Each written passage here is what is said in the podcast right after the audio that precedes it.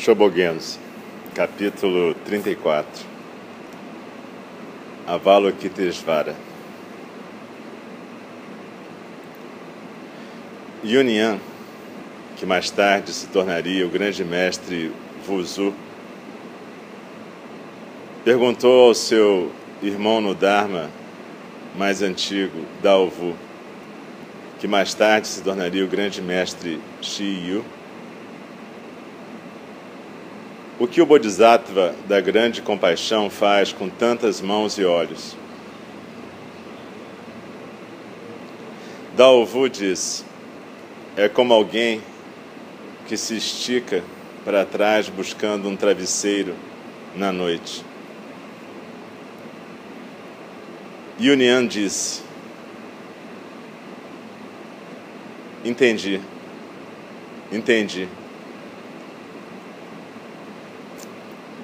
Dalvu diz: O que você entendeu?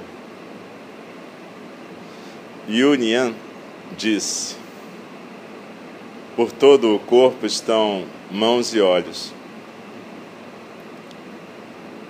Dalvu disse: Você falou bem, mas é oito ou nove em dez. Yunian disse: Eu sou assim. E quanto a você, irmão? Dalvu disse: Aonde quer que o corpo aconteça, ele é mãos e olhos.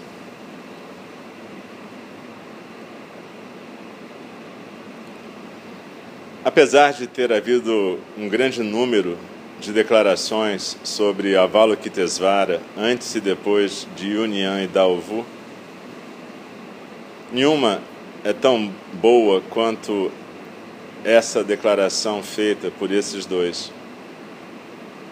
Se vocês desejam estudar Avalokitesvara, vocês devem investigar dedicadamente suas palavras.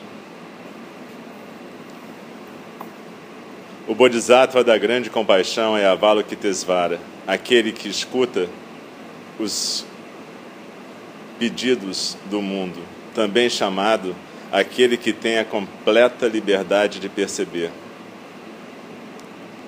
Este Bodhisattva é considerado como a fonte de todos os Budas.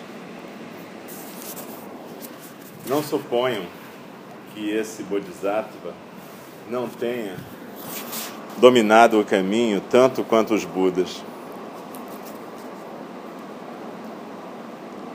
De fato, Avalokitesvara foi o Tathagata da verdadeira iluminação do Dharma numa vida prévia. Estudem e se concentrem nas palavras de Yunyan o que o Bodhisattva da grande compaixão faz com tantas mãos e olhos? Existem escolas do budismo que têm Avalokitesvara num lugar especial e escolas que não têm relação com esse Bodhisattva. Yunyan tinha uma conexão com Avalokitesvara e se concentrou nesse Bodhisattva junto com Daovu. Não somente um ou dois, mas centenas e milhares de Avalokitesvaras estão com Yunyan. Yunyan e seus descendentes do Dharma, sozinhos, tornam Avalokitesvara verdadeiramente Avalokitesvara. Como isso se dá? O Avalokitesvara expresso por Yunyan é expresso de maneira completa, enquanto que o Avalokitesvara expresso pelos demais não o é. O Avalokitesvara expresso pelos demais tem meramente doze faces. O Avalokitesvara de Yunyan não é dessa maneira. O Avalokitesvara expresso pelos demais tem meramente mil olhos, mil mãos. O Avalokitesvara de Yunyan não é dessa maneira. O Avalokitesvara expressa pelos demais tem meramente 84 mil mãos e olhos. O Avalokitesvara de Yunyan não é assim. Como podemos conhecer isso? As tantas mãos e olhos do Bodhisattva da grande compaixão, expresso por Yunyan, não se limitam a 84 mil mãos e olhos quanto mais a números tais como 12, 32 ou 33. Tantos significa aqui inumeráveis. São tantos quanto for possível e não se limitam a qualquer número.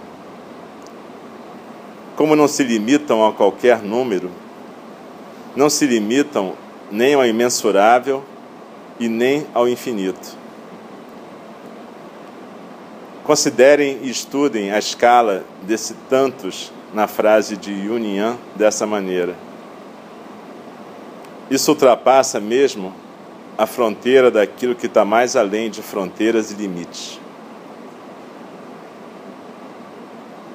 Quando Yunyan fez essa pergunta, Daovu não a desaprovou.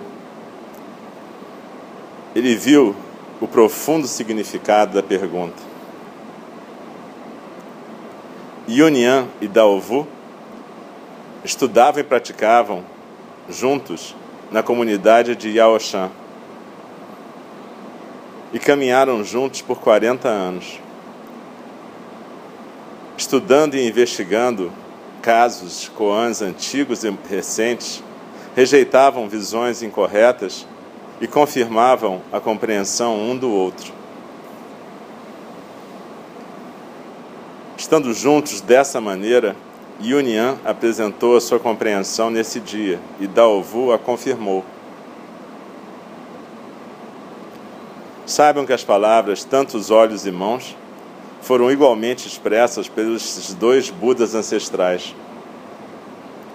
As palavras tantas mãos, tantos olhos foram estudadas simultaneamente por Yunyan e Daovu.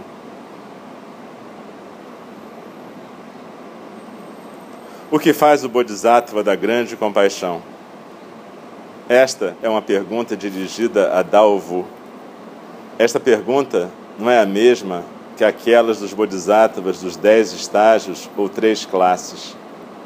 Esta pergunta traz à luz uma expressão de compreensão. Ela produz mãos e olhos. Da forma que a questão foi apresentada, o que o Bodhisattva da grande compaixão faz com tantas mãos e olhos? Existem velhos Budas e novos Budas que se tornam Budas através do poder da meditação sobre esta questão. A questão poderia ser: como o Bodhisattva usa tantas mãos e olhos? Como é isso? Como o Bodhisattva administra tantas mãos e olhos? Ou o que fala você sobre isso? Dalvu diz: é como alguém que se estica para trás buscando o travesseiro na noite. Ele quis dizer que é exatamente como buscar pelo travesseiro à noite. Esticar-se para trás significa buscar agarrar, a noite significa na escuridão profunda. É tão claro quanto olhar para a montanha na luz do dia. Usar mãos e olhos é como alguém que se estica para trás buscando o travesseiro à noite. Estudem o uso de mãos e olhos dessa maneira. Investiguem um tempo noturno do qual se pensa no tempo diurno, e um tempo noturno que é experimentado no tempo noturno. Investiguem um tempo noturno que não é nem tempo diurno e nem tempo noturno. Alguém se esticando para trás em busca de um travesseiro poderia não ser compreendido como Avalokitesvara usando mãos e olhos, mas não há maneira de escapar a essa compreensão. Será que esse alguém é somente alguém? Ou é uma pessoa comum e ainda assim não é comum?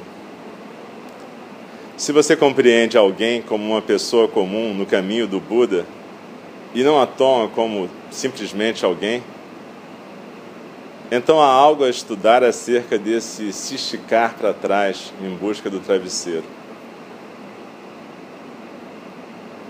O travesseiro tem um ponto que precisa ser investigado. A noite não é meramente a noite do dia e a noite dos humanos e devas. Saibam que o que se expressa aqui não é ficar puxando, agarrando ou empurrando o travesseiro. Quando você investiga as palavras de Daovu, esticar-se para trás em busca do travesseiro à noite, veja e não deixe de perceber que existem olhos que podem ver à noite. Não há limite para a mão que busca o travesseiro. Se a mão se estica para trás, será que existe um olho que pode ver o que está atrás? Esclareçam o significado, então, de um olho à noite. Será que este é um mundo de olhos nas mãos? Será que este é alguém que tem olhos nas mãos? Será que os olhos e as mãos voam projetados como o som de um trovão? Será que olhos e mãos têm estado trabalhando de uma ou várias maneiras desde o começo até o fim? Se você investigar o uso de tantas mãos e olhos, o Bodhisattva da grande compaixão só poderá aparecer como sendo um Bodhisattva de mãos e olhos. Se alguém questionar isto, diga: como o Bodhisattva de mãos e olhos usa tantos Bodhisattvas da grande compaixão?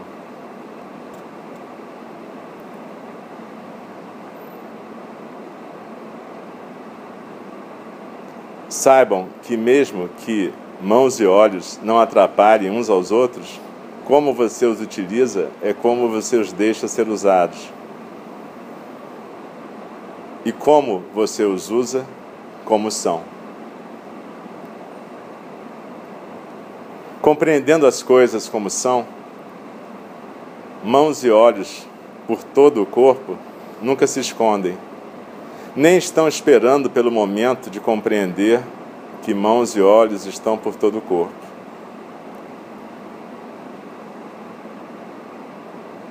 Mesmo que hajam estas ou aquelas mãos e olhos que não estão escondidos, eles não são o si mesmo, montanhas ou rios, face do sol, face da lua, e também não a mente em si mesma é Buda.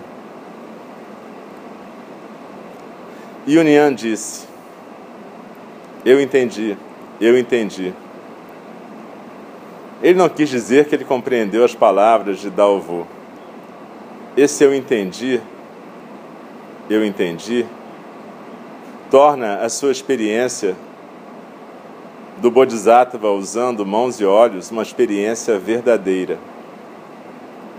Dalvu usou suas palavras sem limite também dessa maneira. Ele entrou nessa ausência de limite no mesmo dia, exatamente da mesma maneira. Dalvu então pergunta: O que você compreendeu? Isto significa que, apesar do eu entendi de Yunian não atrapalhar eu entendi, a resposta de Dalvu foi: O que você entendeu? Já havia então um, um eu entendi e você entendeu. Será que isso não quer dizer que os olhos entenderam e as mãos entenderam? Será que eu entendi realmente se manifestou ou não se manifestou.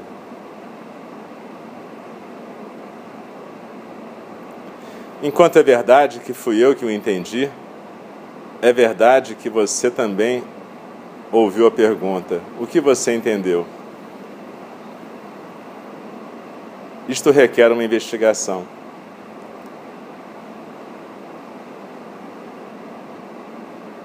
Em consideração às palavras de Yunian, por todo o corpo estão mãos e olhos, quando as pessoas dão aulas sobre esse se esticar para trás em busca do travesseiro, muitas delas explicam que existem mãos e olhos por todo o corpo de Avalokitesvara. Descrever Avalokitesvara dessa maneira pode ser explicar Avalokitesvara, mas esta não é uma expressão completa do Bodhisattva.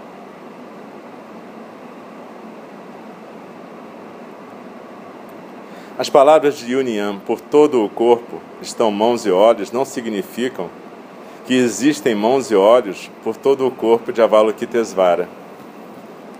Mesmo se por todo significa sobre todo o mundo, o corpo, mãos e olhos de Avalokitesvara não estão cobertos por esse por todo. Mesmo que corpo, mãos e olhos tenham o poder de cobrir tudo, não são as mãos e olhos que tirariam bens de uma feira. Nenhum tipo de visão, prática ou palavra pode expressar exatamente o poder das mãos e olhos. Tantas mãos e tantos olhos significa mais do que mil, dez mil, oitenta e quatro mil. Mais ainda de qualquer tipo de medida ou limite. Isto serve não somente por, para por todo o corpo estão mãos e olhos, mas também para explicar o Dharma, para despertar os seres sencientes e para provocar a Terra a irradiar a luz. Desta maneira, Yunyan disse que por todo o corpo não há mais nada além de mãos e olhos. Não é que haja mãos e olhos por todo o corpo de Avalokitesvara. Investiguem isso. Não se surpreendam que Avalokitesvara use e administre mãos e olhos que não estão mais além do que por todo o corpo. Daovu disse: Você falou bem mas é oito ou nove em dez. Isto significa que a expressão de Yunyan foi bem apresentada. Você falou bem significa que Yunyan está certo e que não deixou nada por ser expresso. Se Daovu quisesse dizer que Yunyan não tinha entendido corretamente, ele só teria dito é oito ou nove em dez. Estudem o verdadeiro significado das palavras de Dalvu. Mesmo quando alguém expressa 10 em 10, se isso for expresso sem a compreensão do caminho, isso não estará completo. Por outro lado, quando aquilo que tinha que ser apresentado foi apresentado, alguém que expresse 8 ou 9 em 10 deve ser considerado como alguém que expressou 10 em 10.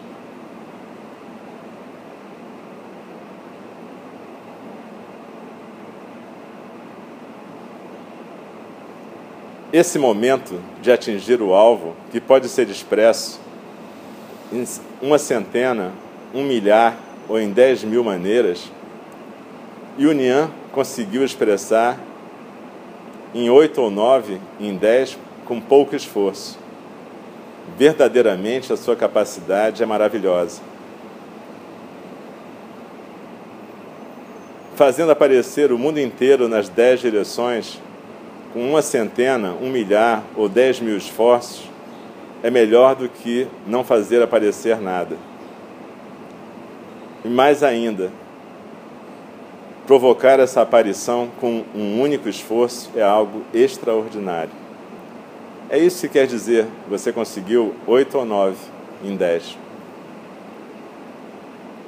Entretanto, escutando essas palavras do ancestral, você conseguiu 8 ou 9 em 10, as pessoas supõem que Unian expressou somente 8 ou 9, quando deveria ter expresso 10 em 10. Se o Buda Dharma fosse assim, não teria chegado aos nossos dias. Oito ou nove é como uma centena ou um milhar, significa tantos. De um ponto de vista, significa algo que está além de oito ou nove. Vocês devem estudar e compreender as falas do Dharma dos ancestrais desta maneira. Yunyan disse: Eu sou assim. E quanto a você? Ele falou assim em resposta ao dito de Dalvu: Você conseguiu oito ou nove em dez. Isso é como dizer: Eu não deixo rastro. Ou os braços são longos, mas as mangas são curtas. Não é que ele tenha dito eu sou assim porque ele tivesse expresso sua compreensão de uma maneira inadequada. Daovu diz: onde, o onde quer que o corpo aconteça, ele é mãos e olhos. Ele não quis dizer que as mãos e olhos acontecem como mãos e olhos. As mãos e olhos que atingem qualquer lugar em que o corpo se manifeste se expressam como onde quer que o corpo aconteça, ele é mãos e olhos. Assim, Dalvu não disse que o corpo de Avalokitesvara é mãos e olhos. Enquanto usando tantas mãos e tantos olhos tantas vezes, Mãos e olhos são invariavelmente, onde quer que o corpo aconteça, ele é mãos e olhos.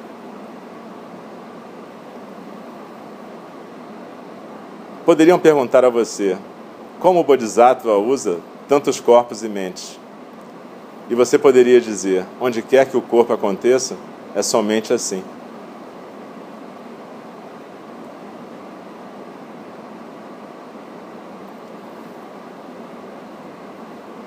Entre o por todo o corpo de Yunyan e onde quer que o corpo aconteça de Dalvu, não é que um tenha expresso de uma maneira correta e o outro não.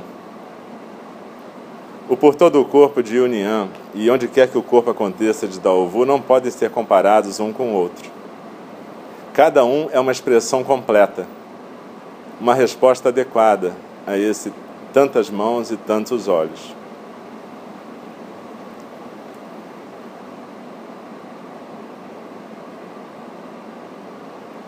Desta maneira, o Avalokitesvara expresso pelo velho Shakyamuni tem somente mil olhos, doze faces, 32 corpos ou 84 mil manifestações. O Avalokitesvara de Yunyan e Dalvu tem incontáveis mãos e olhos. Entretanto, isso não é uma questão de mais ou menos. Quando você pratica as inumeráveis mãos e olhos de Avalokitesvara expressas por Yunyan e Daovu, todos os Budas experimentam o Samadhi de Avalokitesvara 8 ou 9 em 10. Apresentado à Assembleia no 26º dia do quarto mês do terceiro ano da Era de Nindi, 1242.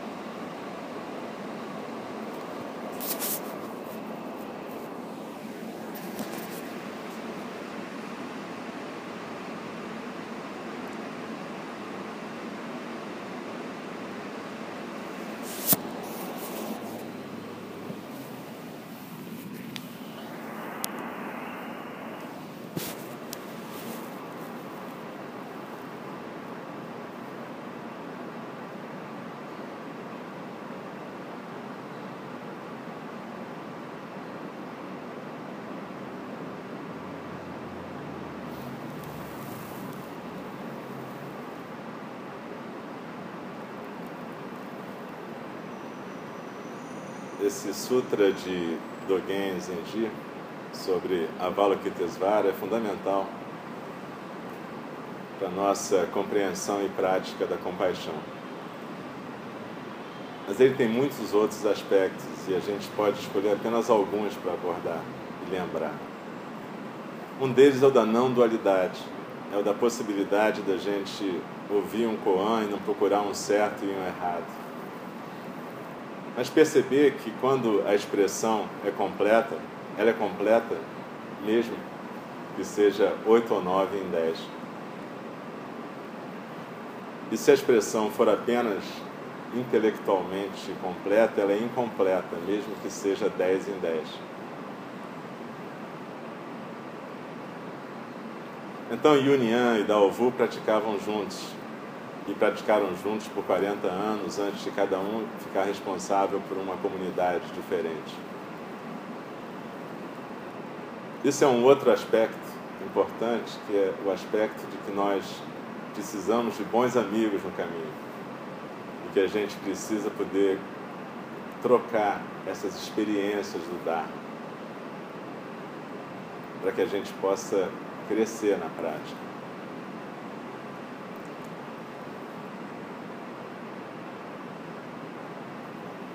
As duas formas de expressar Avalokitesvara são perfeitas em si, por todo o corpo, a mãos e olhos.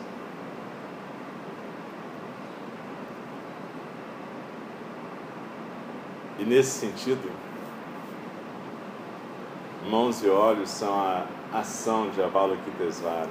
Ele só existe enquanto ação. Compaixão não é um, uma qualidade, é uma ação. É algo que existe na prática. E Dalvu, falando de um outro ponto de vista, diz: quando Avalokitesvara se manifesta, se manifesta em mãos e olhos.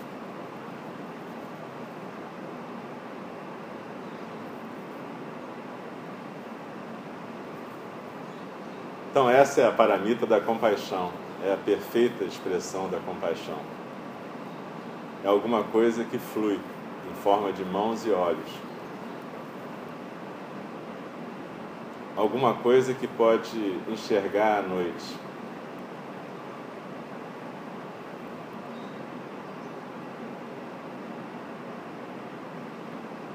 São mãos que veem e olhos que tocam.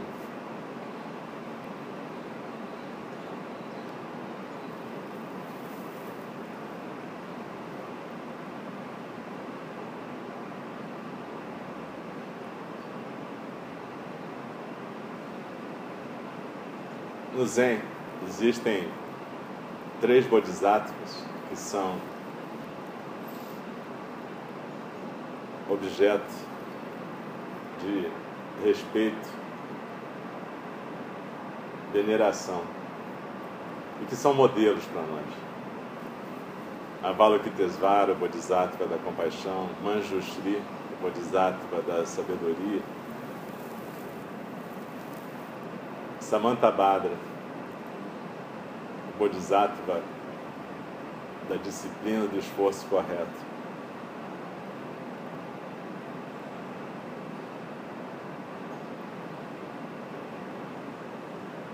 O Zazen engloba os três bodhisattvas. Mas isso é um koan para nós. A gente tem que lembrar que Dogen Zenji vivia numa época em que existia um código de honra e de disciplina chamado Bushido era o caminho do guerreiro ou o caminho do cavaleiro. Enfim, era o caminho daquele que se propunha a ter uma ética e uma virtude no mundo. E esse caminho implicava num, numa noção clara de vida e morte, porque a qualquer momento o Bushi ou o samurai podia receber uma ordem para cometer o harakiri. Caso a conduta dele não fosse adequada. Para nós é muito difícil compreender isso e a gente vive em outros tempos. A nossa noção de virtude e disciplina, inclusive, é uma noção que caiu em desuso, né? Por vários motivos que não, não vem ao caso tocar aqui. Mas nós passamos a confundir autoridade com autoritarismo, disciplina com rigor excessivo, virtude com babaquice. Então a gente passou a olhar para essas coisas de uma maneira muito desvalorizada. Isso também acontecia no tempo de Dogen Zenji. Não é que todos estivessem perfeitamente imbuídos dessas virtudes ou da prática de todas as paramitas. Isso sempre foi uma tensão em qualquer cultura. Mas havia pelo menos o objetivo da prática, a determinação de praticar. Para nós isso é muito complicado. Essa determinação de praticar não é tão forte assim. Se a gente olha o projeto de um praticante, ele às vezes parece imensurável. Sentar, prestar atenção, olhar para si mesmo, praticar compaixão, disciplina, sabedoria. Às vezes parece um projeto inalcançável. Essa tensão sempre existiu. Quando Dogen Zenji se retirou para Eiheiji, nas montanhas, foi porque ele achou que realmente para que o Dharma pudesse ser transmitido da maneira correta, ele tinha que estar numa comunidade afastada do mundo. Ali ele desistiu de ficar no mundo, porque ele entendeu que aquele mundo caótico, naquele momento, não podia suportar esse tipo de visão do Dharma. Três gerações depois, o Zen voltou para o mundo e se tornou a religião do Estado. Então aconteceu alguma coisa nesse percurso. E evidentemente, quando se tornou a religião do Estado, se tornou uma instituição do Estado. E foi o começo da degeneração da prática, que aqui e ali teve um ressurgimento do zazen, da importância da prática. O Shobogen só foi ser recuperado no século XIX. Enfim, teve todo um, um longo período de história que um dia a gente pode conversar. Mas isso reproduz uma luta que está dentro de nós também. Como é que a gente pratica nesse mundo? Como é que a gente pode personificar as mãos e olhos de Avalokitesvara, a sabedoria transcendental de Manjushri, a disciplina e a ética de Samantabhadra?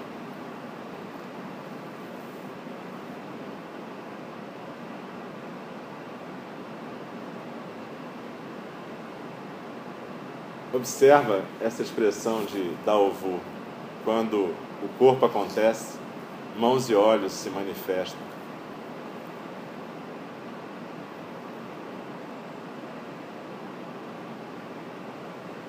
Quando há algo para ser pensado, a sabedoria transcendental se manifesta.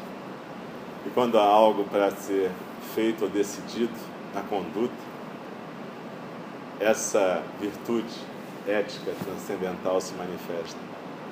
Mas como deixar isso acontecer? A resposta fácil é: bom, vamos sentar. Prestar atenção na respiração, prestar atenção na postura e deixar acontecer o zazen. Ótimo. Esse é o princípio. E de certa maneira esse é o fim. Mas como é que a gente pode colocar o cavalo a serviço do cavaleiro e não o contrário? Porque o ego, a nossa interface com o mundo, que ao mesmo tempo cria esse mundo e é criada por esse mundo, está sempre querendo dar um jeito de adaptar isso para as suas, os seus valores, seus modelos e suas ideias. Então é muito complicado.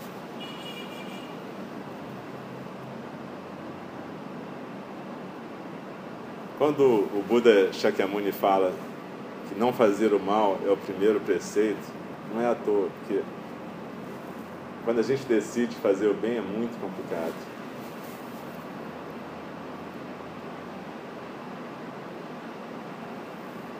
Então tudo isso é a nossa prática também.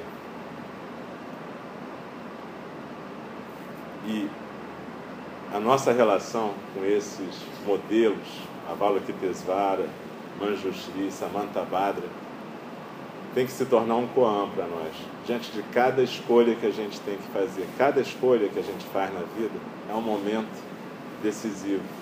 Hoje em dia, ninguém vai mandar a gente cometer harakiri se a gente fizer uma escolha que traga malefício. Talvez isso tenha amolecido um pouco a gente.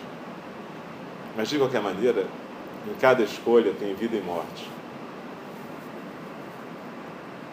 Cada pequena escolha, cada palavra que a gente escolhe, cada passo que a gente dá.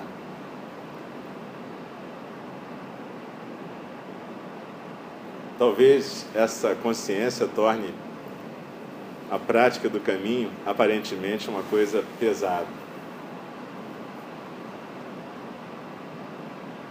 Mas eu acho que tem mais a ver com deixar a natureza de Buda aparecer. E nesse sentido, aquilo que aparentemente é mais pesado pode se tornar mais leve. No fundo, no fundo, o que é muito pesado de carregar é o nosso ego. Manter as nossas crenças, as nossas opiniões, as nossas manipulações, o nosso jeitinho de tentar conduzir as pessoas para aquilo que a gente acha melhor. Isso sim é um peso e um esgotamento. Mas na hora que a gente se propõe a mudar isso, parece que é uma tarefa hercúlea, né?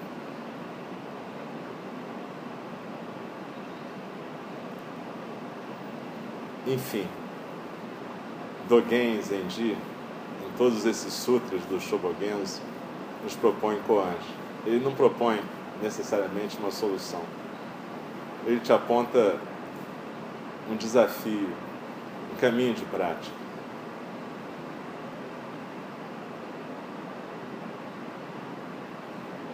E possivelmente você tem que abandonar até o conceito de felicidade que normalmente você tem. O resultado aqui não vai ser necessariamente uma felicidade do ponto de vista egóico. Esse é um outro koan.